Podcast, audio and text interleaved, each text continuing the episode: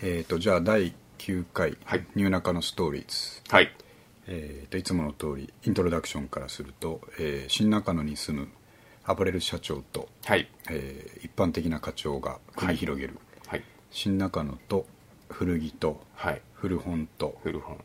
グランジ。グランジ。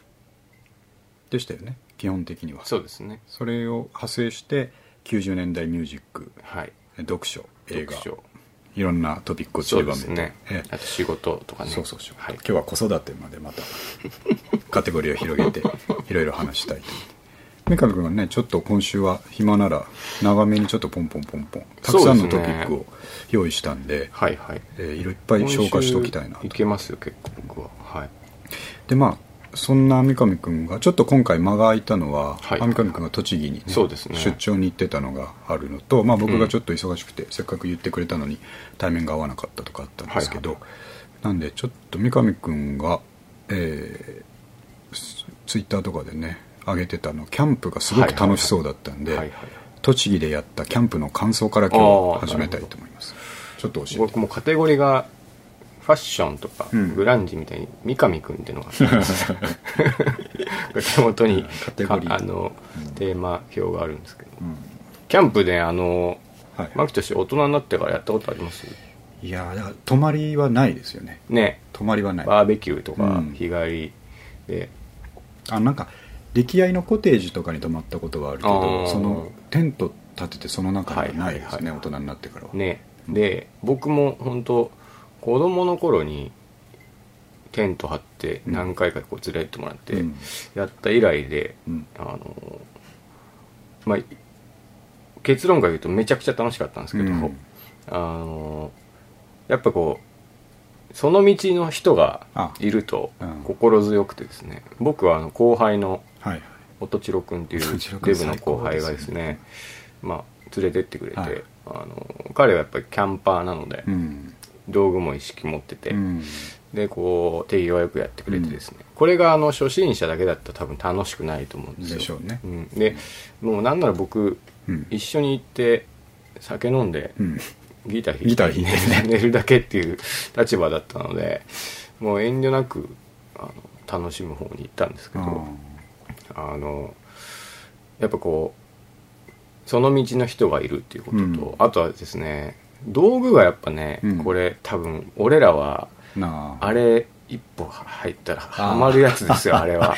あのーなんか鈍い鉄の光が立ちとか。そうそうそうそう、あのいい感じにアナログといい感じにハイテクがミックスされてて確かにそう、まあ、テントなんか。火火つける道具とか最近ハイテクでしょ。そうそうそうそう。ランタン系とかそうです。消すのとかもね楽だし。あであのテントもねこうん。うパチャってやるだけでバタバタバタってこう立ち上がってあとこう布貼ってはい。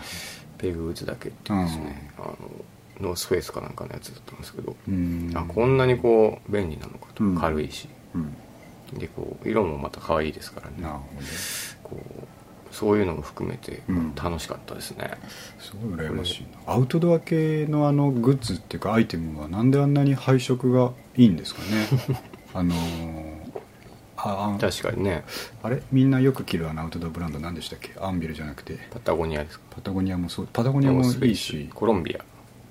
あれ？あ A から始まるやつ。A A あれ？またこれ思い出せないやつ話しちゃった後でまた思い出してでいいんですけどあブランドですか？ブランドブランド。よく見かけるやつ。パタゴニア。ノースフェイスそっちもまあいいや。そっちまあとにかくなんかはい。そのモスグリーンだとか、あー。ああいう発色がむちゃくちゃあいいですよね。古着でも見つけたらすごい盛り上がるし、あれ遭難しないようにみたいなことなんですか？ああわかんないですいやいやでもそれはそれはあると思いますよ、ね。そこから派生したデザインかなと思いますけどね、ね。なるほど、まあああいうグッズもこれ出すと楽しいでしょうし、うん。でこれ多分じゃあ楽しそうだからっつって、うん僕と牧人君で行ったら、うん。もう手際も悪いし。悪いし すぐ腰が痛くなる。そうそうそうなんか火とかもすぐ消えるしねみたいな感じで、うん。あの楽しくないかもしれないですね。ね。だからやっぱそうですね。プロを一人連れていかないと。でまたこれよく働くでしょプロが。そうなんですよね。ね。もう三上さんちょっとそこで座ってていいから言われて。うん。全部やってくれてですね。い楽しかったですね。あのギター弾いてる絵がすごい良かったな、ああ、うんそうなんですようんマシュマロ焼いたりとかしなかったんですか？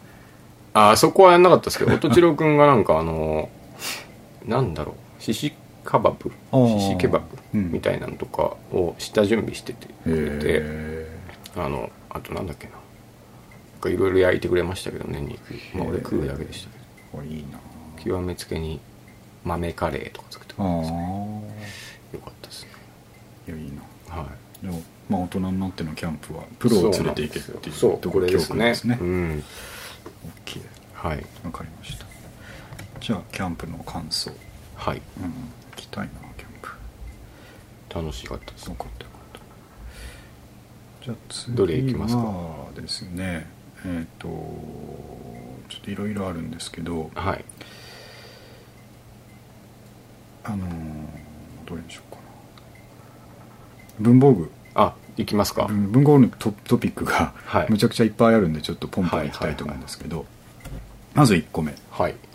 えーっと200円で買える万年筆。はい。プレッピーが月激アツ。っていうトピックなんですけど。ちょっと知らないですね、うん。これは。これはあの最近言ってる、えーっとヴィンテージ文房具。あのデッドストック文房具とは全然違うんですけど、はいはい。あの文房具が好きになった関係でいろいろ文房具のツイッターアカウントフォローしたりとか、うん。あの情報を積極的に見に行くようになると、うん。なんかこうみんなが好きな定番アイテムっていうのがあるのが分かってきだすんですよ。なるほどなるほど。文房具の中でも。はいはいはい。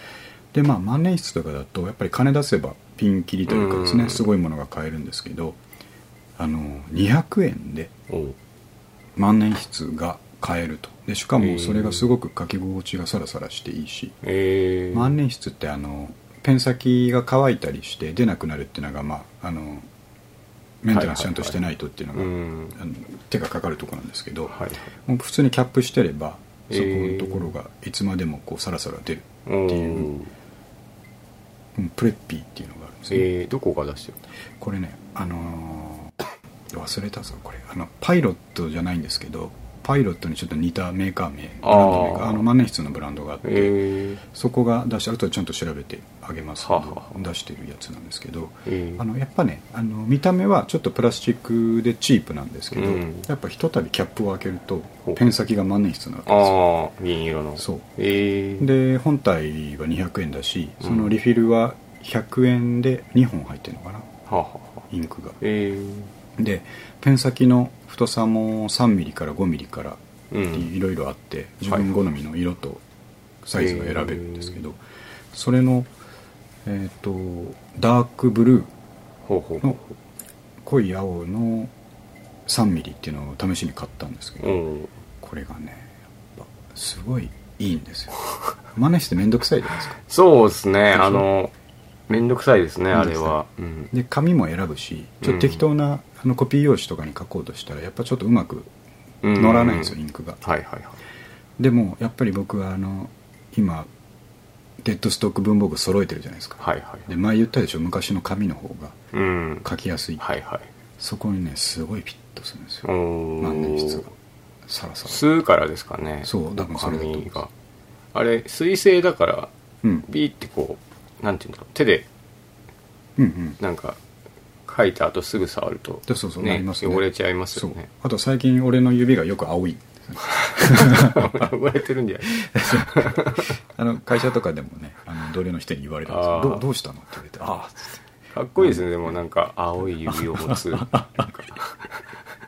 青い指。そう。五人衆とかね。青い指のうちだ。ブルーフィンガーって言われてますね。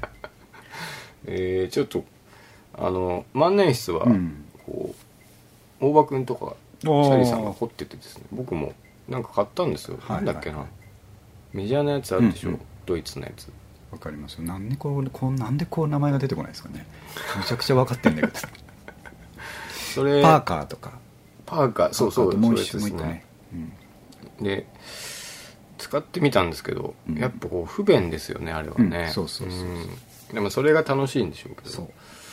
せっせとこうん。うシャリさんとかインク詰め替えてましたけどね、そういう楽しさがねあの まずは200円で体験して、うん。うんでそこからまあ深みにはまっていく人ははまっていけばいいと思うんですけど、はいはいそういう入門編として、へえプレッピーがチェックしてみましょう、うん、これはまあさらっと見といてくれたらいいなと思って、あとまあ次続けて文房具いきますと、はい。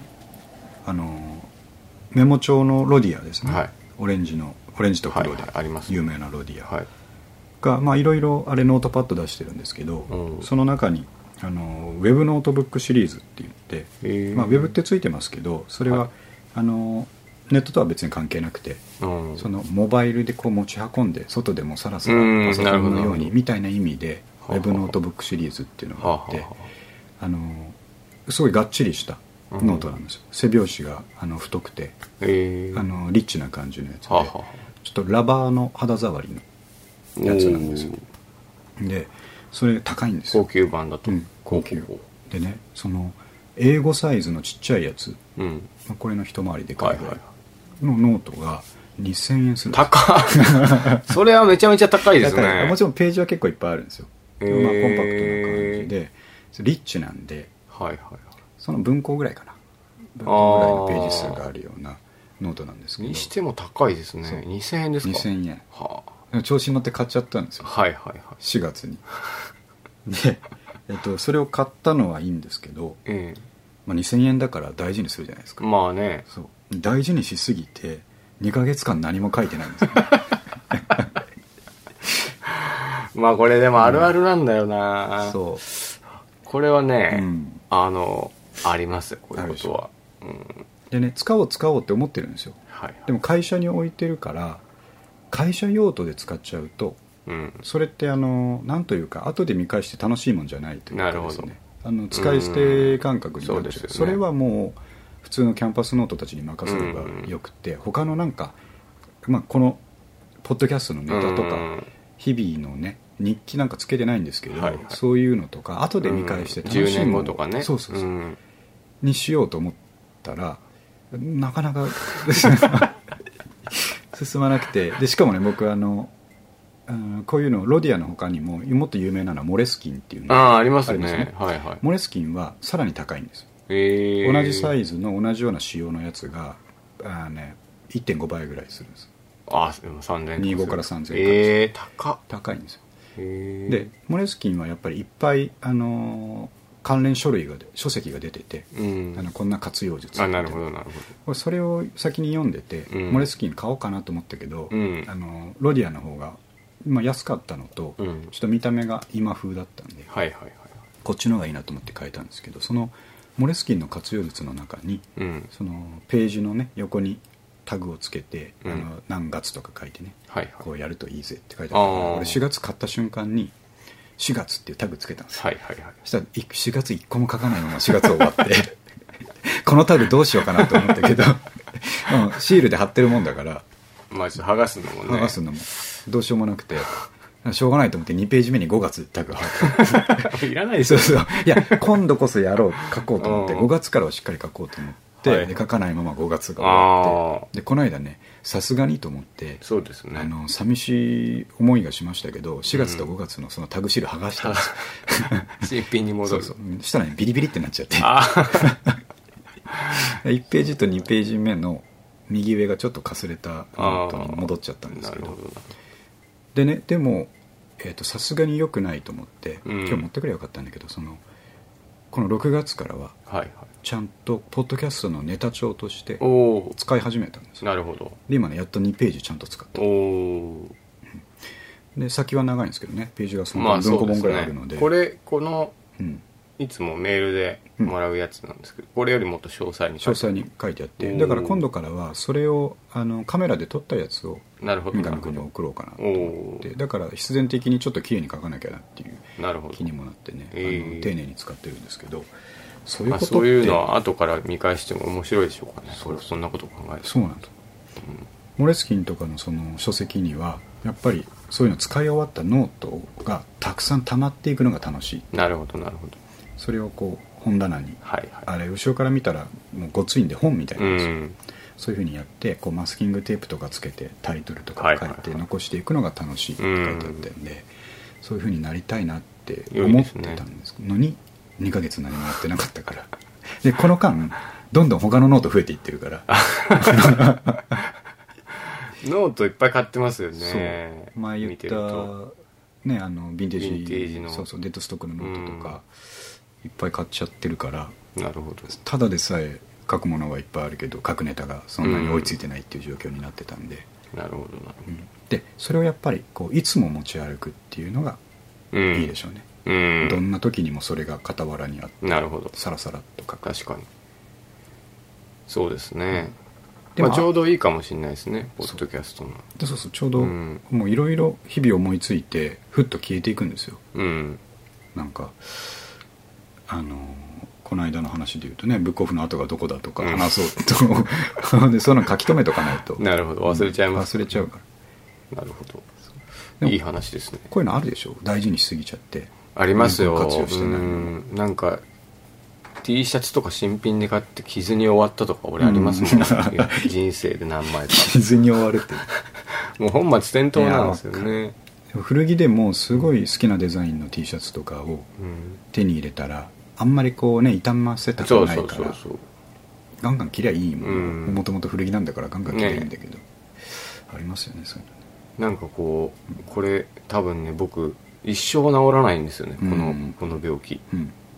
貧乏症なんですよね 多分ねなんか。大事に大事に取っておいたまま死ぬんだろうなと思います。そうあと貧乏症なのと、うん。次々次のを買うのがいけないんですよ。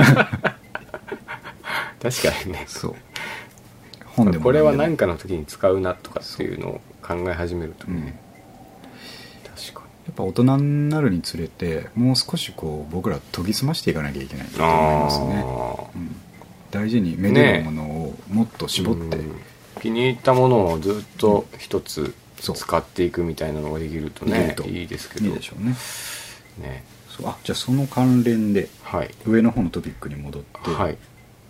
ファッションですね。はいはいトピックの名前はあはい。でしょ？これあのいつも同じ感じの服を着てる人になりたい。っなるほど。ていうトピックなんですけど、うん。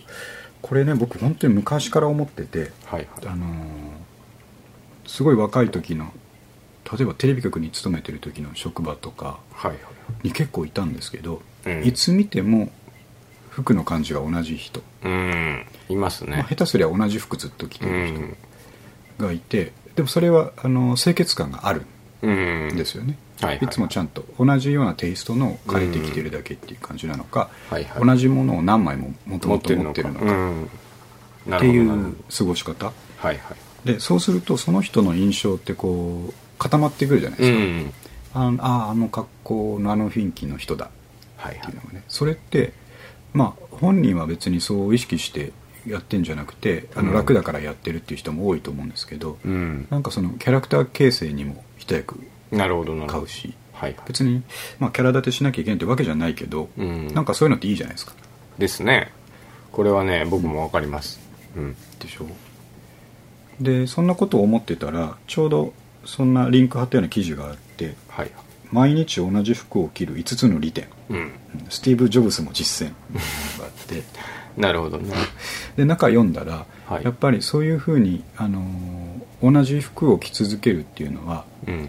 偉い経営者の人とかもやってることで、なんでかっていうともうそういう人たちになると時間が惜しいから、うん。少しでもそうそう選んで決断するっていう時間をなくしたい。うん。でジョブスなんかはずっとあのタートルネックとうん。ジーンズ。だったでしょ、うん。ああいうのでもうそこに考えるリソースを割かないっていう、うん。まあ、極端な例ですけど、はいはいはいザッカーバーグとかもそうですよね。そうですよね。そういうあでもあっち系の人みんなそうですよね。そうですね。ね。ザッカーバーグはなんかインタビューで同じこと言ってまああそこの時間が。決断する時間がめんどくさい。ん。でそう。まあそんなことも最近見てああそうだなと思ったんですけど、まあ、うん。僕としてはそれ以上に、うん。やっぱりなんかそういう、えーあの人はそういう雰囲気の人だっていう、うん。なんかイメージを持ってもらえるって確かにね。面白いことかな。と、うん。これはでもあのできるかって言われたらうん。できます？これがなかなか難しいですよね、うん。僕もね多分できないです。いろんな服着たいじゃ着ないですか。たいから。ねで分かるんですけどね。あの普通にさっきのこうコーディネート考える時間がうん。無駄うん。なのか、うん。それが楽しいと考えるのかうんうんうん違いなので、ですよね。これはやっぱ憧れますけどやっぱできないですよね。でも最近そのえっ、と会社に行く時はうん。前のトピックというか回で話しましたけどそのビジネスカジュアルをどうしたらいいかっていう話の時に、あの黒く細くいきたいって話をしたじゃないですか。はいはいあれね実践してるんですよ今。はいはい。であこれねトピックに書いた。仕事のトピックに書いたな、うん。仕事のとこに書いたんですけど以前お話ししたビジネスカジュアルを始めました。始めました。暑いです。暑いですと。なってましたね。でどういうことをやってるかっていうと,、うんはい。えー、と2つ用意してるんですけどうん。パンツは黒い細めのチノパンを。はいはい。ユニクロと無印で。うん調達。まあもともと持ってたのもあるんですけど調達しましたと、でジャケットはこの間言った黒いトランスコンチネンツのジャケットをうん。用意しました、はいもうずっとそれ着てるんですようん。上下は。で今って上をほとんど着ないじゃないですか。まあそうですね。もう朝の涼しい時だけで、うん。ね。会社行ったら上はハンガーかけてるんですけど、だからあのズボンは毎日変わって毎日というかちょっと数日ごとに変わってるんですけど、そこは別に誰も気づかないまあことなんそうですよね。真っ黒だから、うんで足元は前言ったテクシーリュクスですよ。はいはい。はいアシックステクシーリュクス。あの極上の履き極上の履き心地。走れるっていう。そう走れるスニーはいはいはい。走れるビジネスシューズ、うん。テクシーリュックス。何回でも宣伝しますから、ね、あれだから全身全身というか、えー、と上っ面は全部黒い。うん。で細いんですよ。シャツは？シャツを毎日その白白シャツというかですね、うん。なるほど。水色だったり白だったりっていうのをまあ変えてるから。はい今んとこね、あのーそういう印象を持ってくれてればいいなと思うんですけど、まあ、清潔感を持った上でうん。黒く細い人、黒く細い人。っていうのを印象付けようと言いまして。いいですねでもね。黒く細いはやっぱ最終的に正義じゃないですか。正義ですよ、こううん。正義だし俺時々思うんですけどはい。俺このまんまステージ上がれるなって思う時なんですよねあのなんかの表紙なるでほどなるほど。ステージから呼ばれた時にはいはいはい。いつでも行ける状態にいたいって。これがねちょっとうん。ポップな格好してたらねそう。かっこつかないし。格好つかないっていう。あとなんかそのザ・サラリーマン夏のサラリーマンみたいな、はいはいよれっとしててもねやっぱり半袖。ステージ登れないでしょ。半袖ワイシャツみたいなのね そう。そう着たくないですからね。あの半袖ワイシャツから伸びる腕が細いもんだから どうにもなんないですよなるほどこの暑いですってね。やっぱ黒いからまあ、暑い。暑いんですよ。今ね梅雨になって天気が悪くなってちょっと緩和されたんですけどはい。はい5月の半ばぐらい暑い日あすぐ暑かったじゃないですか、何日か。でこれからまた夏来るじゃないですか、うん。あね黒って暑いんですよ。そりゃそうですよね。熱集めますもんね。しかもね割と買ったやつがあの夏の薄手素材じゃないんですよ。ああカチッとしてるんですあのオールシーズン向けのやつで。はい割と、はいね、真夏はじゃあどうします？真夏どうしましょうね。ジャケットはさすがに。でもねジャケットは確かに常に着てはないかもしれない。うん、ん。まあもうポロシャツとかでいいんじゃないですか。最近いるじゃないですか。そうしましょう。でもね、うん。そうするとこれまた、まあ、同じ話になるんですけどはい今はジャケットがあるから、うん。足元テクシーリュクスではい。格好つくんですよ。おおあのスーツっぽく見えるかはいはいらですね、だけど上をなくしちゃって、うんまあ、ポロシャツとかにしちゃうとうん。ポロシャツ細いチノパン、うん。バッチリですよ、うん。足元テクシーリュクスはちょっと違うんです違うっすか？違うな。違う。違うな。わかんないですけどね。もっと。だってテクシーリュクスビジネスシューズですよ見た目は。もうちょっとじゃあ砕けてそうそう。スリッポンみたいなやつがいいですかね。うん。でも一応ビジネススだから。なだからお客さんの前に出れるかっていうとこ一応基準なんですよねちょっと渋い色のスニーカーはどうですか？うん。バランスとか。いいかもしれないですね、あのうんモーブスとか。ああありますね。とか、なんかこうまあでもあとそうですね。シークスでも良さそうですいいかな。一回まあそのまま行ってみようかな。けどポロシャツも暗い暗めの色だったらうん。あそっか黒く細くいけるんじゃないですか？あそうか。それでもそういうグレーとか。いいな。あちょっとグレーからチャレンジしてみますね。ね。多分ポロシャツ黒にするともう完璧にロックな人みたいになっちゃうから。確かにね。なんか違うそこは違うんですよ。完璧なロックな人で行くのはなんかね、よくないと。よくない。うん。うん、だってサラリーマンなんだから。まあそうですよね。そう。インしていくわけでしょ。ポロシャツポロシャツはそうするかな、うん。どうするかな。難しいですね。難しい。ね。まああとシャツ1枚ですよね、これあのー毎回聞いてくれてる僕の友達がですねはいはい。テクシーリュクスのことすごい気になっていてああもう本当買おうとしてるんです。この間 LINE で相談が来ていはい。テクシーリュクス買おうと思ってるんだけど、はいはい。そのサイズ感はどうなのか、うんスニーカーと比べた時に何センチぐらいは選べば、うんスニーカーが26だとしたらテクシーリュクスは何センチを選べばいいのかみたいなとこの相談にも乗ったりして、なるほど。で試着した方がいいのかアマゾンでそのまま買ってもいいのかみたいな、まあそうでいすね。ろんな相談に乗ったんですけど。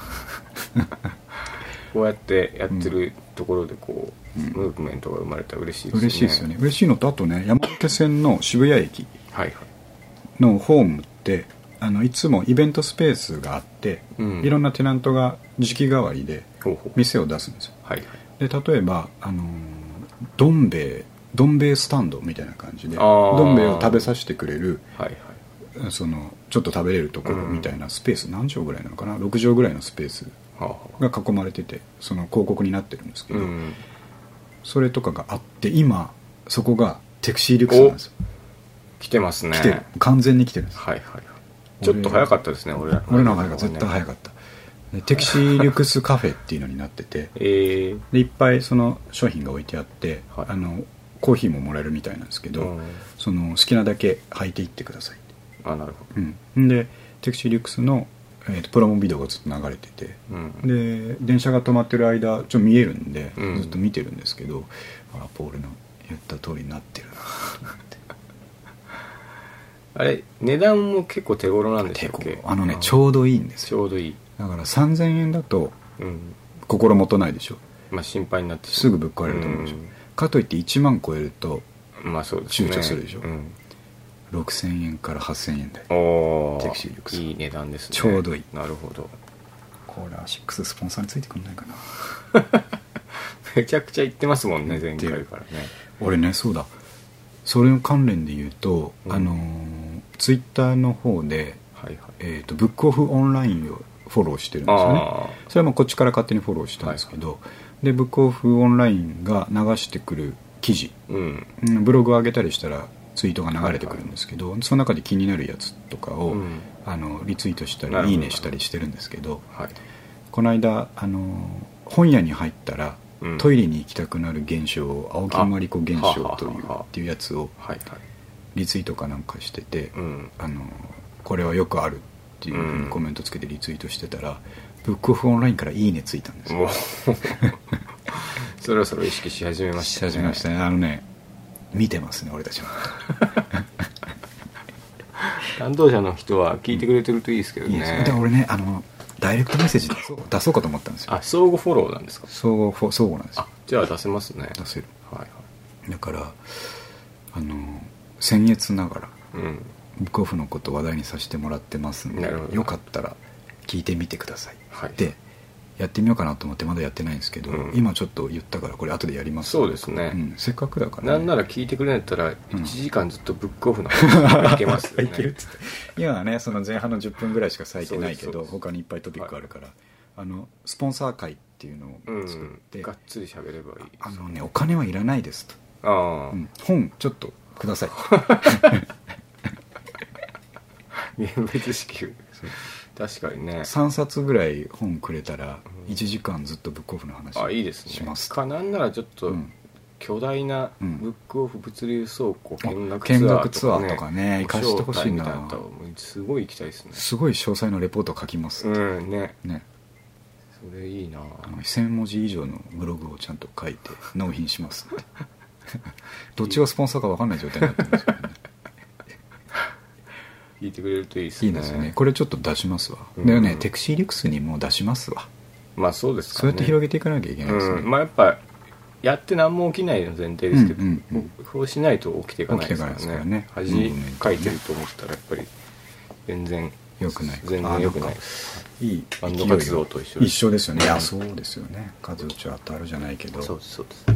僕あのちょっとこれ書いてて古くなったから消しちゃったトピックがあるんですけどはい。あのえっ、とマージの Mac にメールを送ったら返事が来たああメールじゃないな。CD 送ったんですよ僕。ええあれまあちょっといきなり言ったらね分かんない人多いと思いますけど、うん。あのアメリカのね、うん。えーノースキャロライナ、はいチャペルヒルをうん。拠点に活動している今も活動してますね、うん。えー、とスーパーチャンクはい。というインディーバンドがうん。おりまして、うん。僕ら大好きですよね。大好きですね。大好きです。あのそっち系が好きな人はみんな好きなうん老舗のバンドですけども、うん。であんまりにも好きすぎて、えーとまあ、バンドで作った CD を送ったことがあるん自分の牧俊のバンド。そうですうん。昔ですね。うん。もう10年前ぐらいになると思うんですけど、はい。送ってちゃんと手紙も書いてですね。俺たち東京でこんなバンドやってますって。と。うん。でその後なんかなんて書いたか分かんないけど別にそのお前のところのレベルから出してくれっていうわけでもなくて、うん。ちょっととりあえず聞いてみてくれ聞いてほしいとね。うんって送ったら短い文章でしたけどはあはあ。そののボーカルのマックからおメールで返事来たんですよね。メールできた。メールで来たんですよ、えー。まあ、あの CD にメアドも書いてたから、はいはいはい。来てあのなんか「 Very good なんとか」ってあ書いてー「頑張れよ」ぐらいの2行ぐらいだったんですよ、えマック・マッコーハンって書いてあって。ー、おおそれが嬉しくて嬉しくていやーいい話ですねちゃんとうんメール返して。くれるんですね、ですね当時ねだからそのバンドメンバーにもですけど友達にも「マックからうん。が来た!」って言って 興奮気味に報告したと思いますけどね、えそういうの嬉しいですよね。聞いてくれたんでしょうねね。ちょっとちょっとぐらい聞いてくれたと思うんですけどね、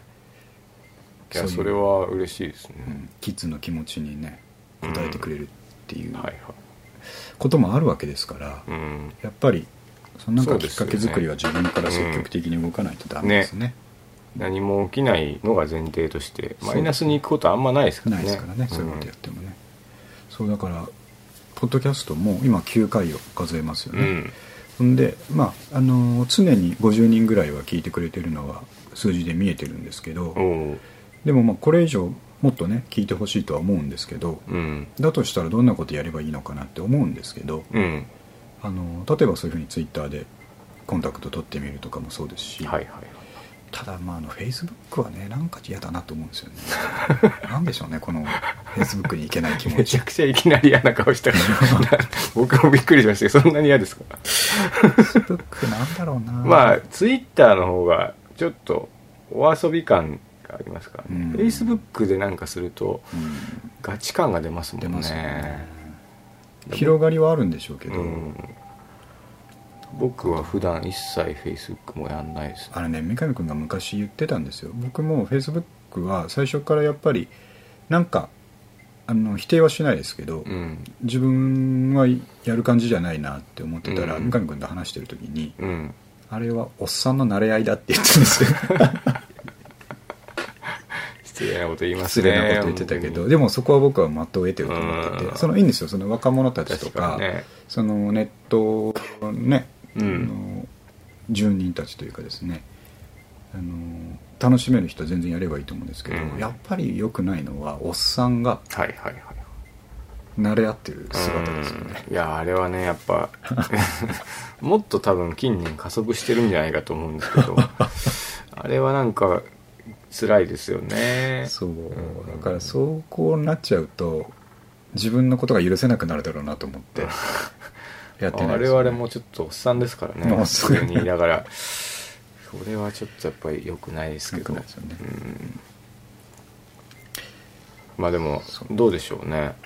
あのなんかアプローチしてみたらですね。ね、うん。なんか頑張ってくださいぐらいの一言もまあ やった甲斐があるじゃないですか。ブックオフの アカウントから、そうですね、うん。ちょっとこの回がおすすめなんでちょっと聞いてみてください。その新中野店が90%いった時の回が一番おすすめですとか。僕らぐらいですよあの、うん。予想をしてあ楽しんでたのはいつからだみそうですよ。あほんでちなみにねな、はい。あの理想的こんなふうにえ話がどんどん枝葉いくのがいいと思うんですけど、うん。ブックオフ新中野店がマイバスケットになった、うん。なるっていうのは話したじゃないですか、はいはい。今ねまだ内装中なんですけど、うん。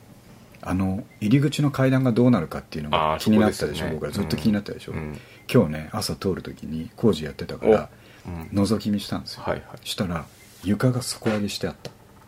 ああ本当ですか？そう。でそっちに合わせたんですね。そうなんで、へー。少し下がりスロープあれねそのまんまスロープにしちゃったら、うん。むちゃくちゃな上り坂になるから、ここれダメだと思ってたんですよ、はあはあはあ。1メートルの高低差があるからあそんなにあります？ましたね。うん。あれをあの床の高さそのままでスロープにしちゃうと、はい。1, メートルの1メートルの高低差をスロープで行くマイバスケットなんて危ないありえないじゃないですか。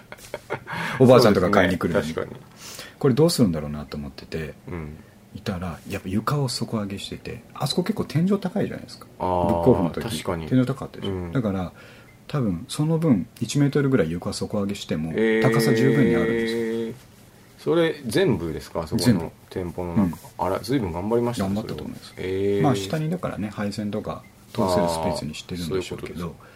あだから少し下がってました。1メートルもない。3 0ンチぐらいのなんかスロープ下がりスロープには見えましたけど、えなるほどなと思って、ーなるほど、うん、そうきたかと思って。あそこ崩すより楽なんですかね？埋めちゃった方がね、うんいいと思うな、へえもう正解正解と思って僕も。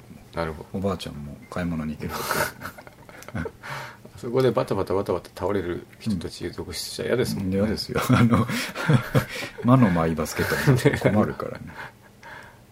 でそうなるとでも、あのなんであんな作りにしたんですかね、そこの元々がでしょうん。だからもともとのテナントが何を考えてたのかあと下がライブハウスじゃないですか。うん。だからそこの作りとの関係でどうしてもあらざるを得なかったとか、あるんですかね。あるのかもしれないですけどね。うん。なるほど。うん、今後もちょっと見守っていきたいですね。もうブックオフは関係ないです関係ない。けどだから今考えるとってことはブックオフはあれ1メートルの階段ね段差うん。階段で行ってましたから、あそこおじいちゃんおばあちゃん来れてなかっただろう。な 今思えば。確かにね。ね。行きたいけど入り口が入り口がちょっときついからって。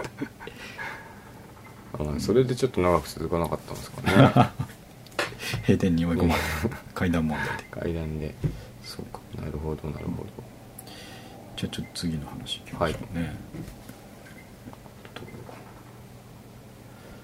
ポンポンポンいけるんですけどねあえっとねポッドキャストのカテゴリーにあるはい貸し会議室が熱いこれねちょっと気になってます気になったでしょ聞いて聞かせてくださいあのですね、はいあのー普段のこの三上君とのポッドキャストは、はい三上君の仕事場でやらせていただいてるので、あのバッチリなんですよ、うんその別に周りがざわざわしてなくてはい。閉じられた空間でうん。落ち着いて話せると、うん。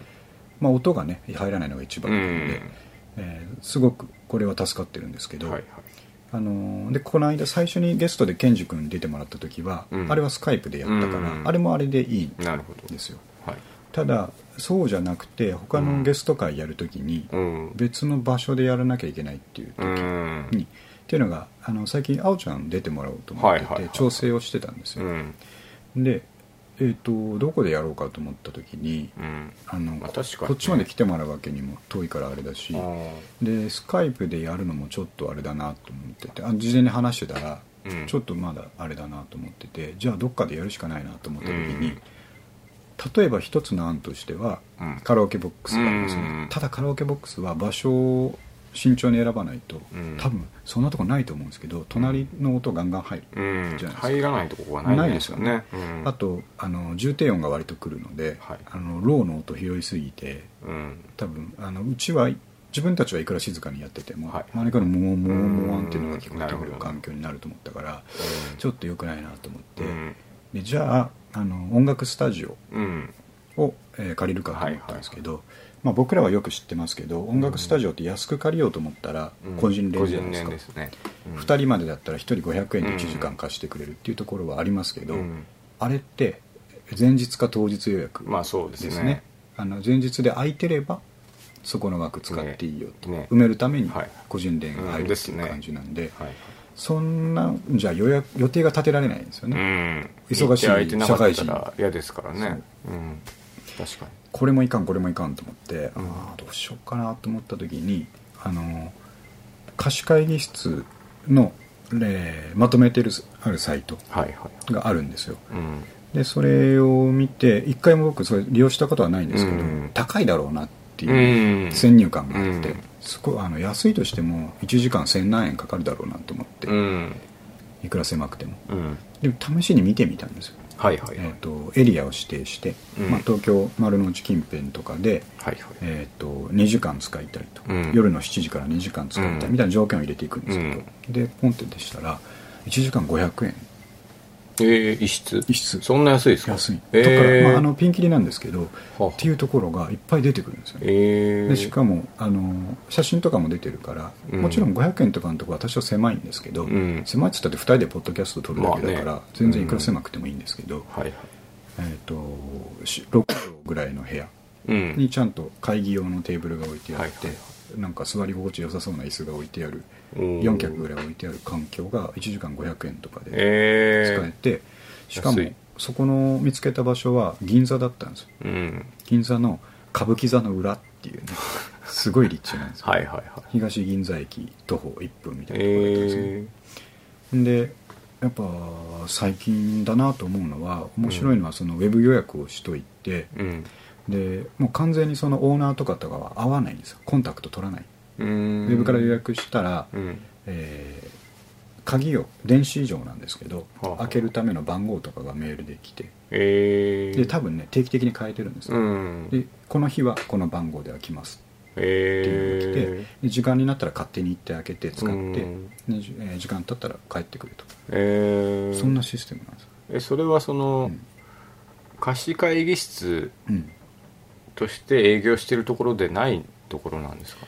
いやでそうです。空いた部屋ってこと？貸し会議室ですね。なんでマンションの一室だったりあそういうのもある雑居ビルの1エリアだったりとかするえー面白い。でしょ？でそこの空き空間を有効活用するためにうん。駐車場みたいな感覚ではいはい。オーナーが登録するんですよね。えー、この時間空いてますよっていう枠を登録しといたらその集合サイトから予約できる。えー、面白いですね。面白いでしょ？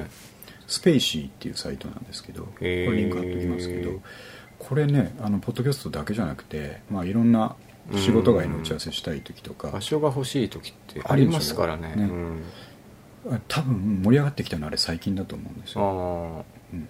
こんなん簡単に安く使えるのかと思ってむちゃくちゃ盛り上がったんですけどね。盛り上がりますね。でしょ。何してやろうかなって思いますと思うでしょ。しかも銀座ですからうん、うね、ん。で、まあ、僕らは違いますけどそのいわゆるノマド的な仕事の仕方をやってる人たちは、コワーキングスペースってよく使うと思うし、うん。多分月何万とかで契約してる人たちもいると思うんですけど、それはそれとしてそれ以外に、まあ、お客さんとね、あのクライアントと打ち合わせする時とかすごく便利なね。システムだネット環境とかもあるんですか？ああります。あ飲み物とか、あのね結構飲食禁止っていうところが多い。あそうなんですね。た多分ねペットボトルの飲み物を飲んでる分には何も言われないし要は汚すなっていうことだと思うので。へえそうなんですえよ、ー、面白いですねそれね。うん、だからなんかでじゃあ500円、うん。まあ、2時間単に1000円払えばそこ使える。使えるんですよ。めっちゃいいでしょ？でクレジット決済いいでっすぐ終わっちゃって、えー、エアビーの場所版みたいなことですね、うんえー、初めて知った。すごい夢が広がるでしょ。だから三上君とかも結構いろいろあのー社外というか関係外の打ち合わせとかあうるでしょ、んあのスペーシーのリンク貼っとくんで使ってみたらいいです。もね、うん。ちょっと。新宿とかめちゃくちゃいっぱいある。へえあとこことか貸しちゃおうかな、そしたら。あいいかもしれない、まあでも服がいっぱいあるから難しいですけど。えー、面白いな。でもただのスペースとしてうん。何使いたいって人いるかもしれないから、うんちょっとテーブルと椅子4つぐらい用意したらね。登録できると思います、まあでも1時間1000円で貸せて、うん。仮に1日8時間使ってくれる人がいたら、うん。8000円になりますね。でかい。うん。へえ。すごいあの、まあ、まだ現場行ってないんですけどあの部屋は綺麗でしたよ。ういろいんろ。観葉植物とかもなんか。ああそういう感じそのオーナーさんの方針がいろいろあるでしょ、うん。かと思えば個室じゃなくてその、うんえー、とオープンスペース。はいはいはい。で椅子をちゃんと予約しておいてあげるみたいな、そこそういうとこは100円とかだったうりするんまあどうせあるし椅子空いてるんだったら貸して。そうそう予約ですね。うん。コワーキングスペースのねえー、面白いな。面白いでしょ。これはあの今後ねあの誰かとゲスト会するときには、うん。ぜひ使う使えますね、うん。なるほど。あとまあ三上君とやるときもなんかちょっと今日は銀座でやろうぜみたいな。確かにね。面白いでしょ。気分変えてみる。了解です。これは結構いい話でした、はい、はああちょっとね、はい。サイエンスいきましょう。これちょっと話したいという、そうなんですよ。これ僕はぜひね、ちょっと感動したんで話したかったんですけど、えっ、と AI の話をちょこちょこ入れていきたいって言いましたけども、うん。うんタイトルとしては「囲碁世界王者に AI が勝利」うん。これは少し前の話ですね、でまあこれの経緯とかがねやっぱすごい感動的なんですよね、囲碁囲碁囲碁ですね、うん、であの Google の、うん。えー子会社かながやってる、えー、とディープマインズっていう会社がアルファゴうんですね、ありましたね。アルファゴっていう AI を作っていて、どんどん人間の、うん。えー、と碁の名人たちを倒していくわけですよね、うん。で一時期すごいあのこれ漫画みたいだなって思いましたけど、うん。囲碁の、えー、とインターネットサイト囲碁対局サイトに、うん。覆面レスラーみたいなやつが急遽現れてそいつがどんどんその囲碁サイトで上位だった人たちを倒していくと、こいつらこいつ誰だと思ったら、はい。アルファゴだったっていう漫画みたいな。漫画みたいでしょっていうのを経て、はい。日本あ日本王者世界王者たちにうんどんどん戦っていったわけなんですけど、でその王者の1個前のね、うん。えー世界第2位の人がうん。敗れるわけですよ、うん。何対何ぐらいだった？の5回戦かなんかやるんですよね、うん。で3-2とか4-1とかではいはいアルファゴが勝って、うん。おいおい2位がやられたぞと。そしたら1位はあのー中国かな、はい。中国の花月さんうん。っていう若者なんですけどね、はいはい。碁の世界王者。うん。が、えー、と対戦前にこう言うんですよ、うん。2位の彼は倒せたかもしれないけど、うん。俺は絶対に倒せない。なるほど。もうこっからしてもうむちゃくちゃ漫画みたいな流そうれですね。でしょ？煽って。あ19歳だって花あ月さん。そんな若いんですね。人類最強の騎士花月うん。とアルファ号の3番勝負はうん AI の3連勝で三連勝。幕を閉じた。あららららら。でこれねやっぱ泣いたのは完敗が決まった最終戦、うん。19歳のカははい。これまでにない苦悶の表情を浮かべて、うん。でね確か俺泣いたんですよ。ああのしかも試合が終わる前に。ああ試合中に。試合中に。これもうダメだと思って、うん。手で顔を覆ってうん。涙を拭いながら最後の一手を打ってうん。負けるんですよなるほど。もう感動するでしょ。うん。もうめちゃくちゃ俺この記事見て泣きそうになって。確かにね。ほんでうん。このじゃあアルファーゴがですねこの後うん。どうするかというと、もうね5は引退するんですよ。マジっすか？そうですあのディープマインズははいはい。もちろん AI の進化を、うん。ね、あの目標に向けてガンガンやってて、うん。とりあえず5とりあえずじゃないんですけど、うんその5の世界でまずはって言っていて、このまま別に王者に君臨続けたいわけじゃなくて、うん。もう5は OK なるほど。で次次行くんですよ。競技とか行くんですか？なんだそれと思って。将 棋はね5よりも早く勝ってたんでしたっけ？えっと別のところが別の会社がやってると思うんですけどはい。前からやっててやっぱり将棋ももう王者負けてたりしますよね。ほんでえっとアルファ5はそういうふうにもう5は引退。うんで、えっと最後にねあの花月さんとそのアルファ号の代表とかが握手を交わしたりするんですよね、お前のおかげで。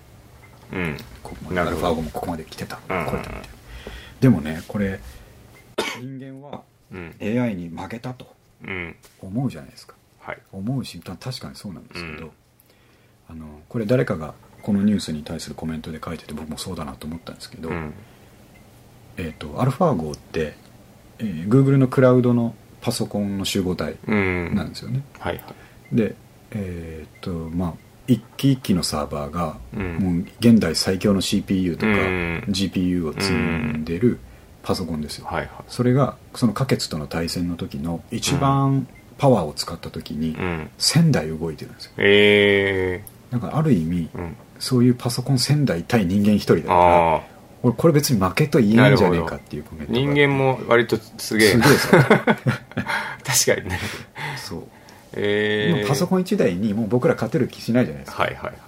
なるほど。しかもスペックなんか家庭用のパソコンですけど、うん。それだけでもう計算とかね。ねえねえ勝て勝てる気しないんですけうど、その仙台とこの花月王女は戦ってたわけですよね、なるほど。もうそう思うと確かにうん。めちゃくちゃなものですね、人間中もね。なんですよね、そんなこととかもいろいろ考えてやっぱこういうの好きだからはいはい。泣きそうになっちゃったこの記事。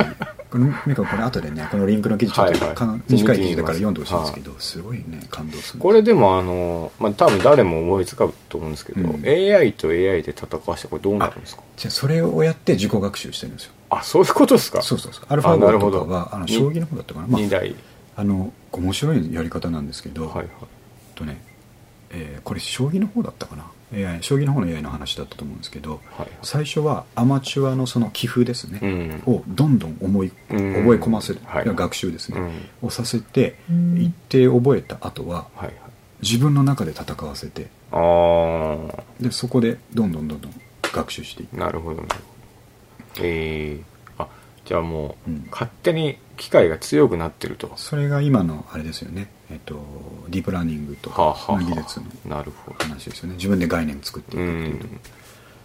確かになんか人間と全然わけわかんない手を打つらしいですよね。そう頭から。そうなんですよ、定石とかは覚え込まされてるけど、うん。あのそんなんあの人間だったら絶対打たないってやつが急に出てきたりとかするから、なんか専門家がコメントしてたのは、うんあのゲームである囲碁ならいいかもしれないけど、ん。これをこの後自動運転だとかすぐに社会に出していく時ははい。はい変な手を打つわけですから今の段階では、うん。それ一歩間違えたらあの死に至るっていうのをいきなりそういう手を打ち始めることがあるとしたら、うん。まだ応用できないなみたいなことを言ってる専門家の人もいたりしてまあそこはそこで、でもどうでしょうね。それがいいから、めっちゃ路地でなんか70キロとか出しても それで事故らないからそれで行ってるっていう、そうなんですね。うん、そんでそのねディープマインズは次の手をまあなんか考えてるんでしょうけど。うん。でさらになんかすごいなと思ったのははい。これは他の専門家の人が言ってたことですけど、まあ、うん。アルファ号は語の歴史日本人間がやり始めた語の歴史って、まあ、うん。中国から始まって、まあ、何百年っていう歴史なんですけど、うん。その中で人間が全く気づかなかったうん語の世界を発見するかもしれない。って言ってるんですよね。なるほど。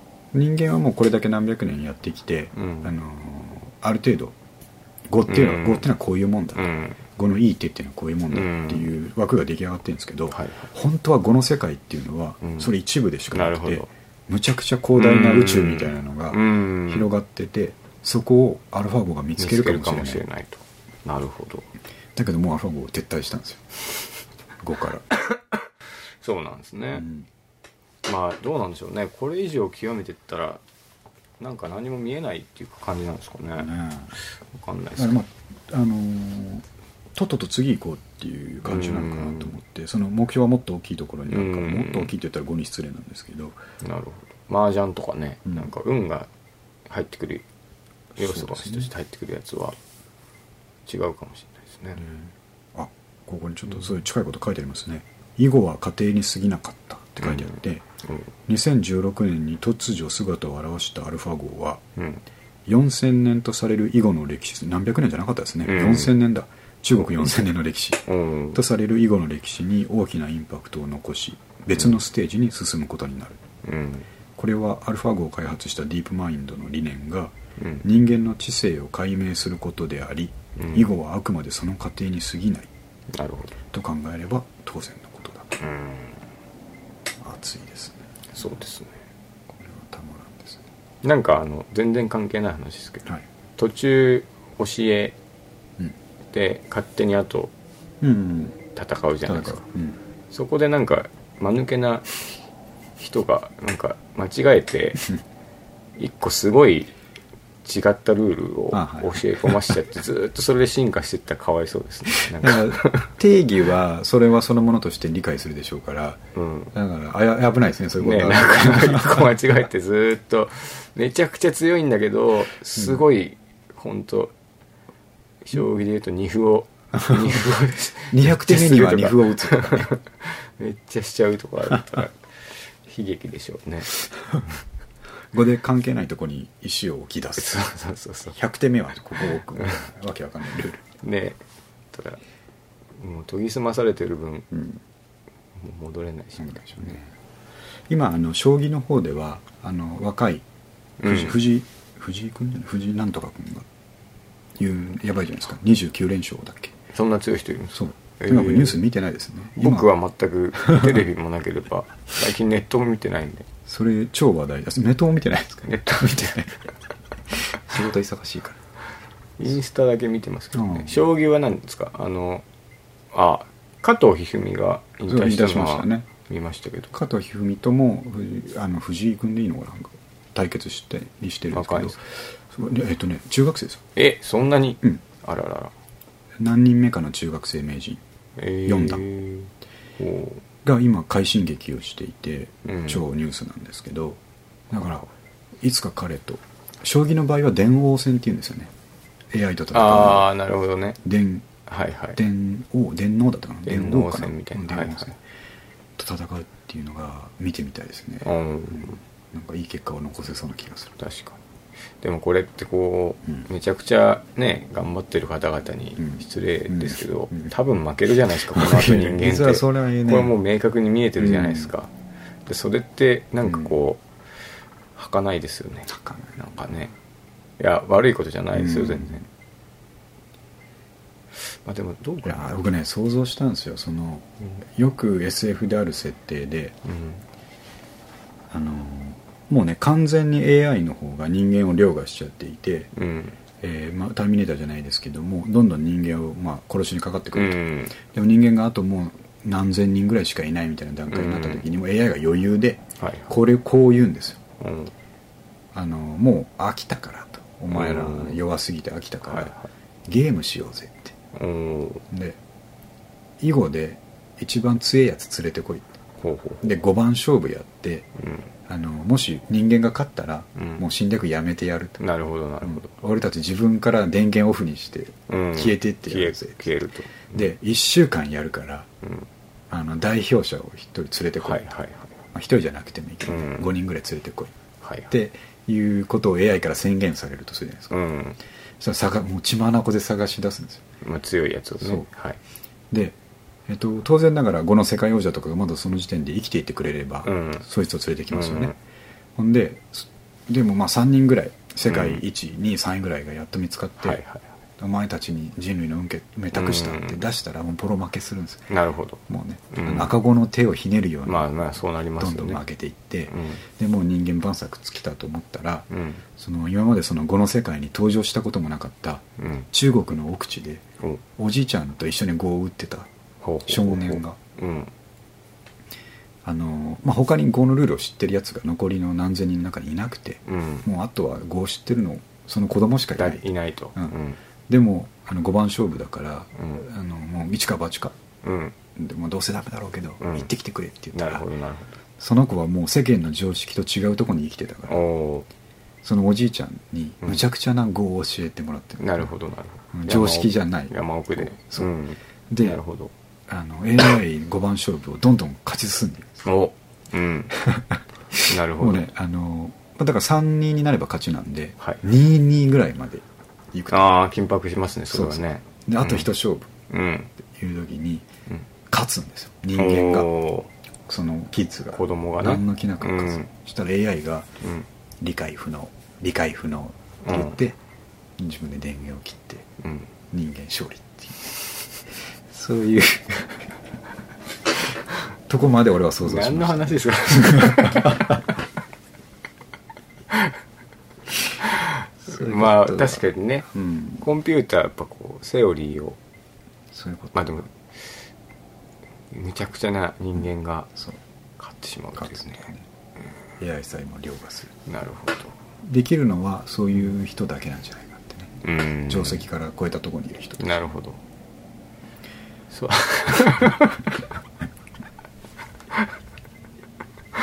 なこれ何の話です何の話でね？まああ SF まあまあ SF にちょっとうん。混じっちゃったから、ごわけわかんないことになりましたけど、AI と戦争になるっていうね。でもねそういうことそういえば昔から考えててあの、うん。俺三上君に前ねアタック25が得意だって言ったらすごい三上君が喜んでくれたことがあったんですよ。アタック25アタック25をテレビで小学生ぐらいの時見てて、はいはい。大体答えられたんですよああクイズを。クイズ。おあのアタック25って夏とかに小学生大会とかあはいるんですよ。はいはい俺それをおばあちゃんと一緒に見てて、うん。で出てるのはね5年生とか6年生とかうん僕小学校3年ぐらいの時に見てて、うん。ほぼ答えられたんですよ。へえでおばあちゃんが、まあうん出た方がいいっていう話まあそうなりますね。あのなんうん。でその時はねやっぱ天才児だったんで、はいはい。その時から僕ねあのなんていうか石灰の命運を背負ったアタック25のこととか考えてました もうこれ本当に負けたらうん、人類滅自亡だ分滅亡みたいな時にう俺が出て赤が飛び込んだみたいな。小学生だからこそ考えたことだと思うんですけど、まあまあまこの才能を世界平和のために使いたあいって思ったんでしょう一番目立つところでやりたいですもんね。そう。思う。とやっぱり世界滅亡を救うが一番ね、うん。まあ、ちっちゃいところで言うとこうクラスにうん。あの拳銃持ったやつが入ってきてのクラスを救うアタック25もちっちゃめだけどやっぱいいじゃないですか。いいですね。どういう状況か分かんないですけどね。その拳銃持ってきてるのにねアタック25やらせてくれるかどうかっていうところはありますけどね。そうですね。んまあ、そういう拳銃持ってる相手が今はその AI うん、いやそう思うとなんかすごいとこまで来ましたね人間は。本当に来たんですよ、うん。これでもその、さっきでも思ったんですけど、うん。人間が走るよりもうん車の方が速いじゃないですか、ででもなんか 100m 走ってやっぱり、ああ続くから、ね、あるからなんかまあ、コンピューターは強いけど、人間でやって誰が1位っていうのは残りそうですよね、それはそうですね。別物の話でしょうね。今車より遅いじゃんっていう人いないですもん いやお小学生の理屈ですねこれ。なんか 100m 速いやつも 車よりお前遅くないっていうやつうん。いないじゃないですか。嫌なツッコミですね。ねひどい話。なんか AI に負けたっていうのは別に大した話じゃないかもしれないですね。ですね。うん。そうだから、まあ、さっきも言ったようにね相手は仙台の PC なんでうん。何もその名人の花月さんは、うん。あのそんなねあの悲しむ必要はないというかうん。よくやったと、うん。ということで僕はこれ男たちの涙と戦いに乾杯乾杯と。と書いたわけですね、なるほど。うんそんな感じ。えーじゃあじゃあ。もう一個ぐらいいきますか。行きましょうね今日ねあのロックの話をしてないですね。あ、はい。そうだけど、ん。なんかもうこのまま今日音楽の話なしでいっちゃうのあはそういうことですね。まあ新しいかもしれないですね。そしたらこの下の方だとうーん。ランドセルの。あ行きましょうか、はい。えっ、と子育てカテゴリー。増える。子育てカテゴリーの、はいはい。えーランドセルの色問題、うん。これはね僕がやった失敗談をあちゃんと心配だった。ある。30代後半の皆さんに伝えておきたいうん。特に子を持つ、はいはい。えー小学校入学前の子供を持つですね、うん。親御さんたちに伝えておきたい、はい。僕の失敗がありますね。うん。あのランドセルってですね近はい年加熱してまして、加熱。そう。えっとね、もう夏休みとかではちょっと遅いぐらいなんですよ買うのが。夏休み？あそれ新学期のえー、と1年生になる前だから幼稚園の年長であったりはいはいはい5歳うんの段階で買うんですけど夏休みとかではまだ僕らの感覚だとうん。1ヶ月前でいいじゃん、ういや入学する前でいいんじゃないですか。でしょ？な感じですし昔はそうだったと思うんですけど、うん。今は有名なところのやつとかが球数が少なかったりしてすぐ終買えないと。わっちゃうんでへもうそれこそねもう春先ぐらいからその翌年のランドセルの予約とか始まってるんですよ。へえで有名なところはもう予約も受け付けてなくて、うん。店頭売り切りだとか、へー。ネットでこの時間にスタートして、うん。売り切れ次第終わりとはいはい。2分とか3分で売り切れるんですよ。あそんななんですか？そうなんです。一番有名なところです。へそんな世え全界なんです。く知らない世界ですね。でしょ？うん。で、まあ、別にそんなもんどうでもいいやっていう人たちは、うん。あのやっぱり春先に買ってる人も多いと思うんですけど、あでも別に僕も全然どうでもいいと思ってるんですけど、あのさらに、えーとバリエーションが大量にあるんですよ色とか形とか。確かに今黒と赤じゃないですもんね。みんないろんなな色やってるでしょ、うん。でで小学校的にも別にどんな色でもいいっていうところが多いから、うん。あのいろんな色をみんなうん。うん選んでそれは別にそれで楽しいことなんですけどはいこれね何が問題になるかっていうと、うん。それぞれ、まあ、親の好みがあるじゃないですか、うん。どんな色。子供はうん。もうファンシーな色言ってくるんですよ、なるほどピンク。ピンクがいい、はい。ブルーがいいとかブルーパープルがいいとか言ってくるんですけど、うん。まあそれ飽きるよ、うん。うん。ね6これ6年生まで使うんだからはいはい。あのーもっとスタンダードの色にしてた方がいいっ言って、ううんちの子ももう散々ピンクからブルーから提案してきたんですけど、うん。いやー飽きるよ。うん。って、でなんとかかんとかはい。あのエンジ色を納得させたんですよ、エンジ色。うん。うん。赤というよりはちょっと渋めのはいはいいいですね。ジ、かっこいいなと思って、うん。こういうのが飽きないから、うん。ずっといけるからって言ったらうん。もう本人もその気になっちゃって、うん。飽きないとか言って。あのね演じはね飽きないってなるほどずっとなるほど。言ってるんですよ、はいはい。でこれよかったよかったと思ってるんですけど、この間僕その髪切りに行った時にはいはいいつも切ってくれる人が同い年でうん。しかも同い年の子供がいるんです、はい。でいつも子供の話とかするんですけど、ランドセルどうしました？っていう話になって、いやいやこうこうこういうことがあってですねつって、うん。あのー色とかどうしました？みたいな話になったから、うんいやねやっぱねつってうん。あのー派手なやつって飽きると思うんですよって言って、うん。だからなんとかうん。エンジ色を納得させたんですよ、はい。みたいな話して、ああそうですか、うん。っていう流れだとうん。聞くじゃないですか僕が、うん。じゃああの何色にした色したんですか、うん。って言ったら緑。結構派手ですね。派手な緑だからもう俺失敗したと思って。だから僕は逆どっちかというとディスってるわけですよ。なるほどなるほど。多彩なね。多彩な色のこと。もう買っちゃってるのにそう。うん。飽きると。飽きるねやっぱ。聞いたら。スタンダードな色以外は飽きるよねって話を散々した後に なるほど。で、まあ、合わせてくれるわけですよ。話を。そうですよね、はいはい。つって言って、でまあ、で何したんですか？って何の気なしに聞いたら、うんあうちはねえっと緑ですねって言った時あ ああはいってなっちゃったんですよね。そうですねなるほど。うんまああそそれですか？それが問題。あなんか思ってたと違っ違いました、はい。あなるほど。ただまあそれは確かにそのうん、よ世の中でですねそういうことありますよね。ありますよね。だから政治の話とか、はいはい。思想信条の話とか、うん。宗教の話とか、うん。っていうのはやっぱ気をつけなきゃいけないでしょ、うん。それと同じでなるほど。ランドセルの色うん。を話す時は、はいい。いんですよ。何色にした、うん。もうそういうのが好きだから何色にしたっていうのはそれはそれでいいんだけど、はい。他の色をディスらないよ 気をつけてください。なるほど。あこれは勉強になりますねでしょもね。これ僕ね、うん。あの全国のパパさんママさんに伝えたい、意外にその、うん。あれなんですね。うん。こうこの色一つとってもやっぱりこう、宗教とか政治と一緒で、いろんな考え方があるんあですね。そうなんですよ、だからみんな考え方が多様なわけだから、うん。それ確かに僕らだとピッとかパープルっていうのはうん。将来的にどうかなって思いますけど、はいはい。そう思わない人たちもいっぱいいるし、うん。別にそれもおかしくないわけですから、まあね。それで6年生まで行ったって、うん。それは似合ってりゃそれでいいんだから、うん。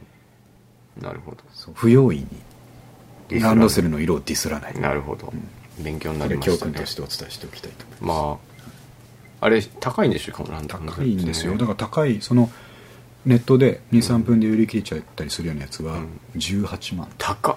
なんていうとこのやつですか？中村なんとか店とかだったかへな、え。そんな。あすごい有名らしいんですよ。へえ。僕もそれやっぱねあのママさんはみんな知ってるから。うん。持ってるとあら中村さんの。そうそんな感じになってます。18万のカバンってでも高い。ですね、高いですよ。まあ6年間で減価償却するとしたらまあほどほどなのかもしれないですけど。